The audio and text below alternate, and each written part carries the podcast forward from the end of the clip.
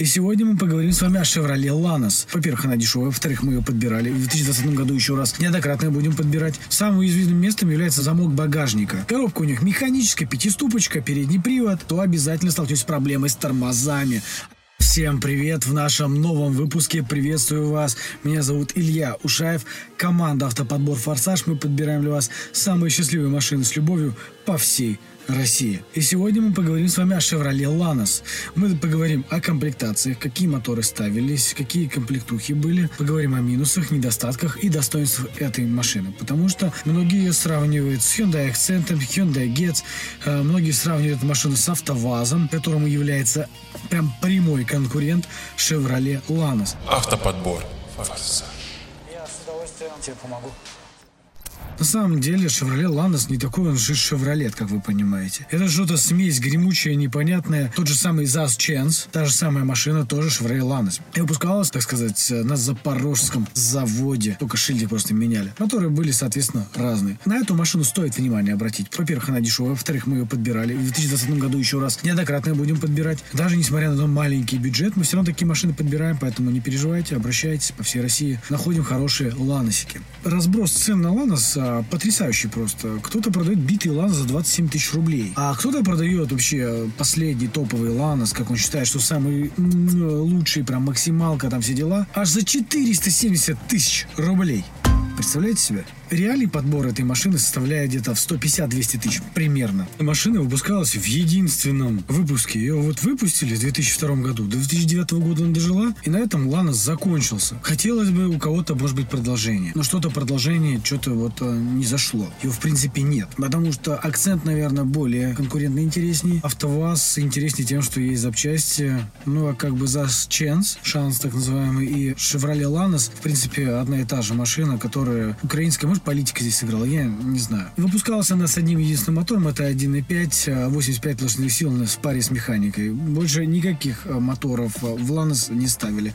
А вот в ЗАЗ Ченс ставили 1.3 мотор ставили, соответственно. В ЗАЗ Ченс 1.3 ставили, 1.5 как раз ставили от Ланоса, который считается более надежный, чем 1.3, который идет, если не, не изменять мне память, здесь я тоже могу немножко подтроить. Комплектации были три. S, SE и SX. Разница в комплектухах была следующее. Встраивался центральный замок, это на SX, то есть это топовая комплектация. Складывающие задние сиденья были, это вообще ураган, просто улет. Ткань, материал в салоне был, ну просто ткань. Усилитель руля ставился, кондиционер и электростеклоподъемники аж передние запихнули в Ланос. Была аудиоподготовка, подушки безопасности водителя, что крайне важно. Ну, еще была как опция окрас в металлик. Ну и, конечно же, в топовой комплектации ставили всегда противотуманные фары. В средней комплектации комплектации просто не было тупо кондиционера. По факту тоже центральный замок тоже есть. Складывание задних сидений до этого всех есть. Тканевый салон во всех есть. Усилитель руля во всех есть. Уже подушки безопасности, соответственно, водителя есть комплектации SE. И как бонус окраска металлик. Круто. Но возвращаясь к самой нищебродской, самой нищебродской комплектухе, там ничего не было, кроме складывающей заднее сиденье, что тканевый салон. Ну да, еще можно было металлик все выбрать. На этом все. Машина ездила бодро на 92-м бензине, а разгонялась она до сотни аж за 13 секунд. Топчик. А расход был небольшой. Порядка 7 литров. 7-8 литров на сотку. Все-таки страна марки США, но все-таки это не США, ни, ни, ни хера, ни разу вообще класса все-таки Б и не плюс ни хера, и даже сравнивать. То есть это, в принципе, конкурент Ланоса, если Б класса берем это Солярис, Рио, Поло, соответственно, Логаны и так далее, Ланосы, акценты, Засчансы, там и все, что вот это вот маленькое, вот эти все вот эти вот корейские, японские, вот американские вот эти машинки, типа Форда Фьюжена, там, нет, Форд Фиесты, вот, вот это вот, все вот это вот он им типа конкурент. По безопасности, по AR Cup он из пяти звезд два набрал. В целом не очень безопасный, но я думаю, что два он набрал за подушки безопасности водителя. Если бы еще подушка безопасности была пассажира, то он же был бы 3-4, по-моему, они закинули бы. Размеры машины невелики. 4 метра 237 сантиметров это длина. Ширина ее метр 678, а высота метр 432. Самое главное, что с клиренсом они молодцы не подкачали. Всего 160 миллиметров, это 16 сантиметров. Максимальная скорость, э, люди разгоняли машину до 180-190 км в час. Но ехать на такой скорости было практически невозможно. Крутящий момент у данной машины был аж 100 130 ньютонов на метр при 3, 3400 оборотов. Бодро. Объем багажника 395 литров. Достаточно за такие деньги, 150-200 тысяч. А что, может быть, больше, что ли, кого-то? Ну, топливный бак они прям урезали. Не полтора и не два. Не 45 литров и не 50. 48. Это действительно круто. 48 литров. Вот так вот. Коробка у них механическая, пятиступочка, передний привод, передняя независимая пружинная, задняя независимая пружинная, передние тормоза дисковые, а задний барабан.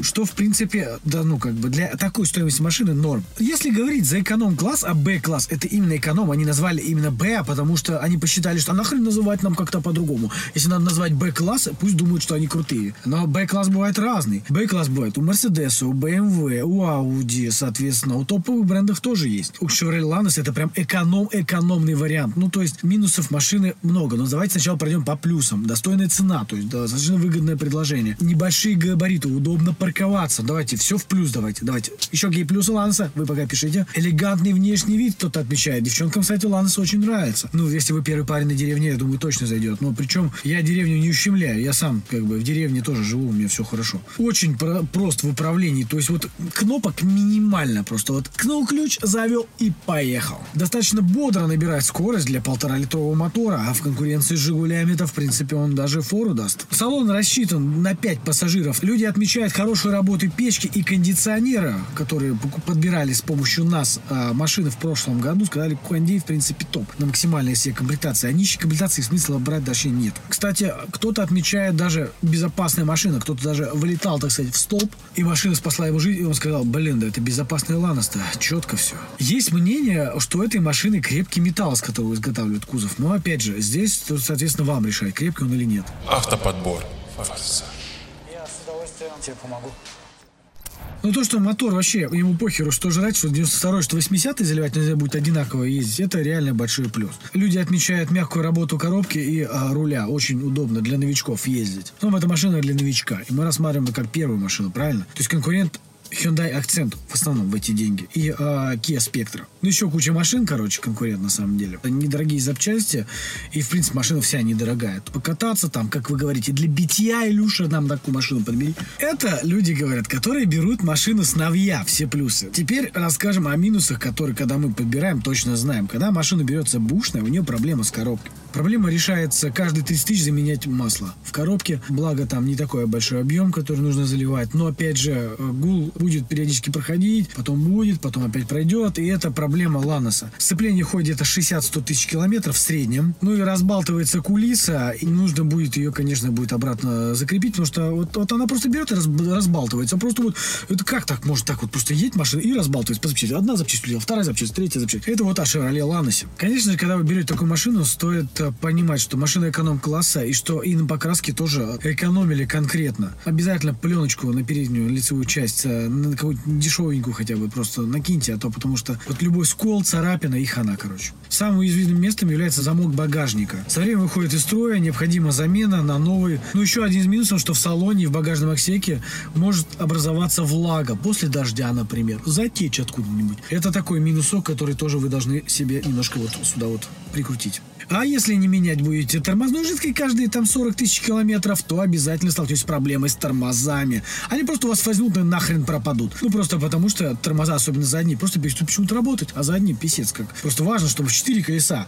То есть а где-то примерно 60 на 40, там, 80 э, на 20, но у вас будет полностью 100 на 0 потому что зад перестает нормально работать. Ну, подвеска тоже, ребята, на самом деле проблематичная. Явно амортизаторы вы будете менять каждые 60-70 тысяч километров. Также вы поменяете ступичные подшипники обязательно, но это расходник, но надо будет поменять. Ну, шаровые опоры по-любому через 50-60 тысяч полетят а, после того, как вы купите машину, если ее до этого меняли. Плюс рулевая рейка тоже оставляет желать лучшего, вы тоже будете постоянно чинить. С полторушечкой обязательно влетите на зубчатый ремень ГРМ. Он рвется спокойненько на сотки пробега. При этом загибается клапана, поэтому обязательно проверяйте данный ремень и меняйте его. А то клапана загнет мотор на переборочку. Но также не забываем, что проводной ремень генератора тоже имеет такую же проблему каждые 60 тысяч проверяйте и меняйте нахрен его. Стоит недорого, но потом может стать дорого. Когда мотор стуканет. Частая проблема это утечка антифриза, радиатор не является надежным, и поэтому меняет, блин, каждый второй его. Если машина часто эксплуатируется в пробках, то заводское дисципление придет уже где-то к полтинничку, наверное, и будете менять. После пробега где-то 100 тысяч километров, 150, коробка начинает конкретно гудеть. Решается, помните, да, чем?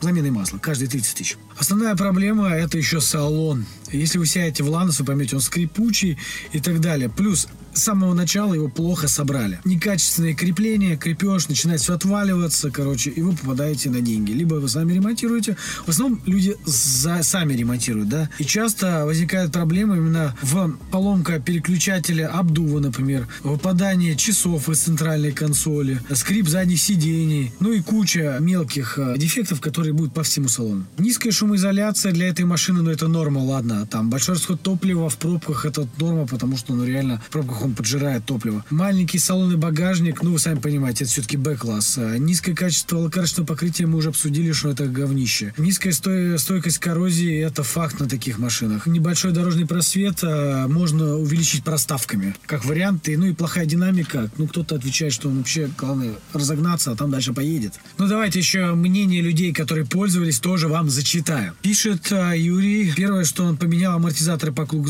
по кругу на 75 тысяч. Потекли два из четырех. Через 3000 э, километров поменял ступичный подшипник, а правый начал э, подгуживать. ГРМ поменял на 112 тысячах. А еще радиатор на 82 тысячах. А еще это крупная замена. Самое плохое это кузов, передние крылья сгнили, до дыр за 6 лет. Звукоизоляция хорошая, как ну это опять же его оценочное суждение. Двигатель КП в хорошем уровне, масло и движки менял каждые 10 тысяч, КПП менял а, каждые 20 тысяч. Не шумит, все нормально переключается. Соответственно, замена масла фильтрами обходится в среднем 2-2,5 тысячи рублей. В общем, если не кузов машины, то остальное все, в принципе, терпимо, пишет он. Вот а, в защиту человек Ланоса написал, что за 82 тысячи пробега у него ничего из этих проблем не было. Лил матюль и КПП матюль, генератор у него Bosch стоит, ну, то есть он все устранил, и никаких проблем нет. Есть люди, которые говорят, что за первый год они наездили до хрена пробега и никаких не испытали проблем. Я думаю, что это вопрос от того, когда вас обслужили машину. А с вами был Илья Ушаев, команда Автоподбор Форсаж. На канал подписывайтесь, ставьте лайк и пишите комментарии